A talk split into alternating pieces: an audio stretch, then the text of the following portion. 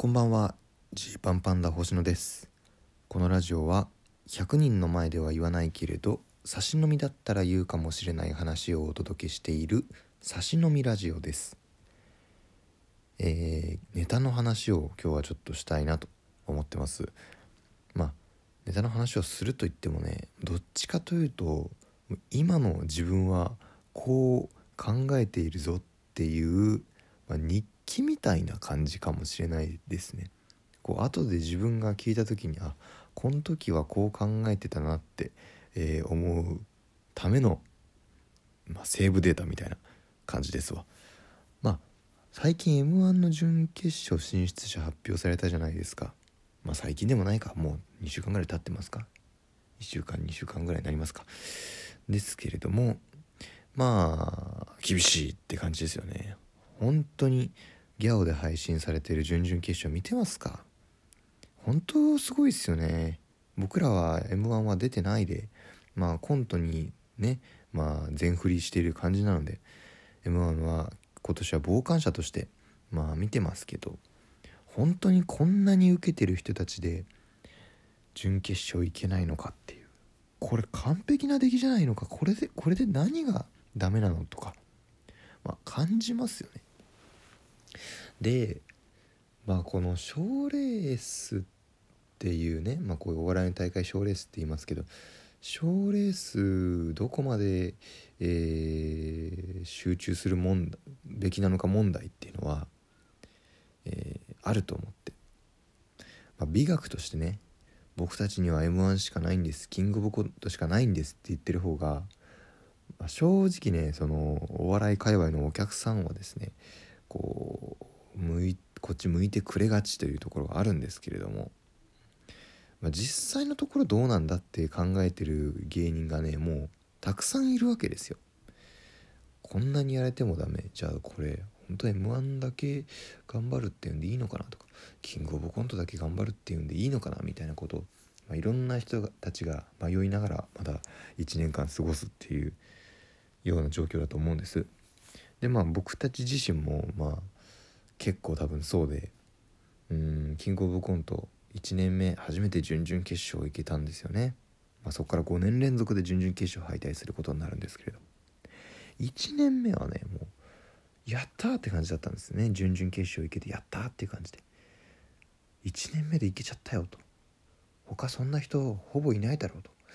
でそれでいてでも準々決勝でネタをやったらまあ厳しめの反応。これが準々決勝かっていう感じだったんですよね。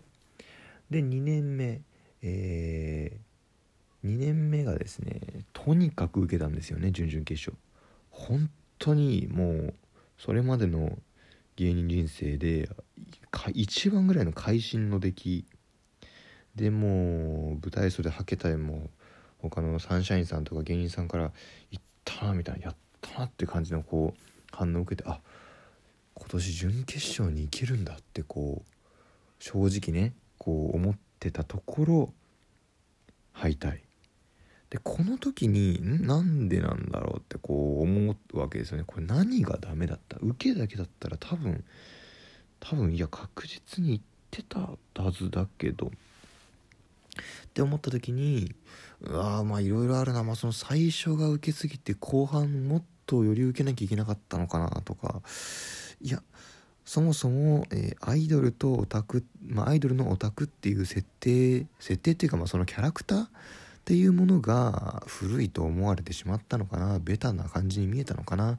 じゃあまだ他の人が手をつけてないようなところの題材とかを、えー、やっていこうってなって3年目、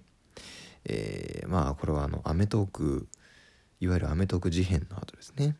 まあ、オールナイトニッポン」ポッドキャストでも触れましたけれど『えー、アメトーーク』オンエアされてわり、えー、かし炎上し始めている状態での準々決勝っていう感じで。まあ逆にこの年はまあ尻上がりにで最後大きめな拍手をもらってみたいないい感じの、うん、形にはまとまったのかなと思ったけどでも総量の受けだったら去年の方が受けてるな。えー、どうだろうと思ったらまた敗退。うん。まあでもそもそもそうか。ちょっと LGBT を振りにしてるネタをやってる時点でそれでやっぱダメっていうテレビの規制の問題とかもあるか？とか考えて。でじゃあ4年目どうするってなってた時にコロナが来まして。いやでもと。周りの芸人さん正直キングオブコント直前にかなり焦ってましたね。2020年は。まあ456月ぐらいがほぼライブできなくて7月ぐらいからどうするみたいになってる中すいません皆さんと。正直ジーパンパンダもう今年初め12月の時点でほぼほぼ、えー、完成してるネタありますと。まああのー、渡辺ナンバーワン決定戦惜しくも、まあ、準優勝で終わってしまいましたけど票数で言ったらあのほぼ同票ほぼというか同票でしたから。優勝したと言っても過言ではない。いやそれは過言だな。うんそれは過言なんですけれど。ももう優勝に手がかかりかけた2本がありますので。と思ってましたけどいざ会場に行って準々決勝でやったらそこまで受けない。えってなって。逆に結構今まで何回かやってるの見たことあるネタやってるぞっていう芸人さんでもすごい受けてるみたい。いやこれはこんなこと考えるのよくないけどお客さんにどれくらい芸人が受け入れられてるかによるのかなとか思っちゃったんですよねその時、まあ、お笑いファンが好きな芸人お笑いファンが好きじゃない芸人いろいろいますわと。でまあそういうことがいろいろあってたのかななんてことを思いながらの、まあ、準々決勝敗退。かなりこれはもうやれることを尽くしたと思ったんですけどまあこっからどうすんのみたいな。今以上にじゃあ何かやれるってなったらその本当ブランドイメージとかそういう話になってくるんじゃないのとか考えながらの、えー、5年目。結果的にね5年目はもういろいろ迷ったんですよね。結構ネタ何本かある中でどれにするか迷って。でも一番自分たちしかこれは出さないだろうこんなネタはっていうのをやろうっていうのでやったんですけどまあまた準々決勝敗退。ってなった時にこのキングオブコントを追いすぎることによってこう自分たちがそのね元来目指すべき方向性みたいなのがそのブレちゃうと良くないなってもう今更なんですけど思ったんですよね。キングオブコントがこういう指標だからこういうネタをやらなきゃ。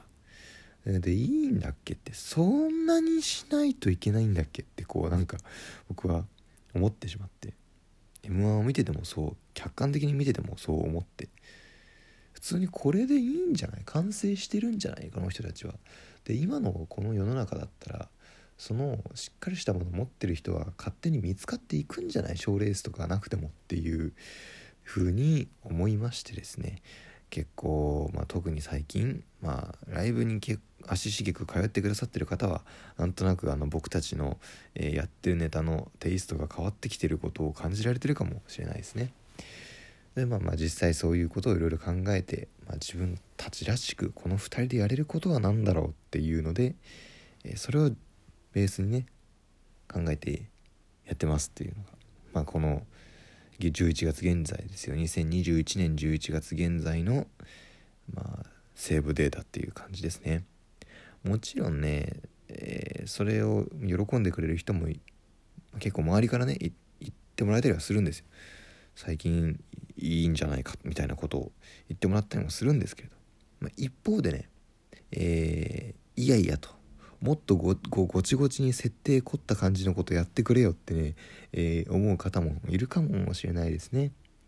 まあ、僕ら結構設定が頭でっかちになりがちなのでその僕たち2人だからできるというよりはもう設定をすっごいこうやってこう作り込んでしまう、まあ、良くも悪くも作り込むっていうとこがあったので、まあ、そういうのがね好きだって人もいるかもしれないですね。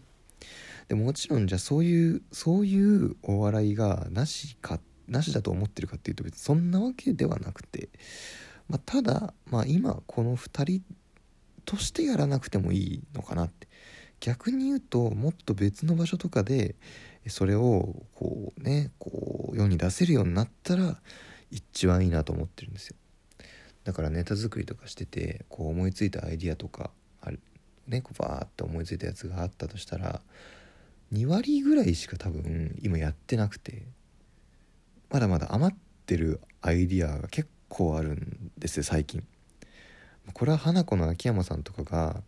こうアイデアを思いついた時にねこれトリオでやるネタなのかテレビコントでやるネタなのかもっと大人数でやるネタなのかとかすごい精査されてるのを見てあこの姿勢は大事だなと。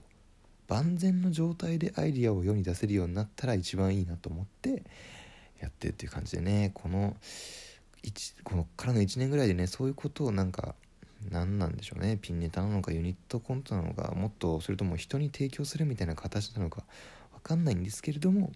いつか今あの思いついてやってないものが、えー、いい形で、えー、世に出せたらなと思ってます。でまあちなみに月曜日にねあのすぐある鍋ラボではもうほんとこういうようなアイディアの話とか、えー、コンビトリオネタにとどまらない話をすると思いますんでお時間ある方は是非29日月曜日夜19時からですね表参道グラウンドで鍋ラボっていうライブがあります。花子の秋山さんファイヤーさんの崎山さん、えー、筋肉に桃沢、えー、ゼモンキー荻野で星野とこの5人でコントの話しますんでよろしければ足を運んでみてください。概要欄にリンクも貼っておきます。というわけで本日はお開きです。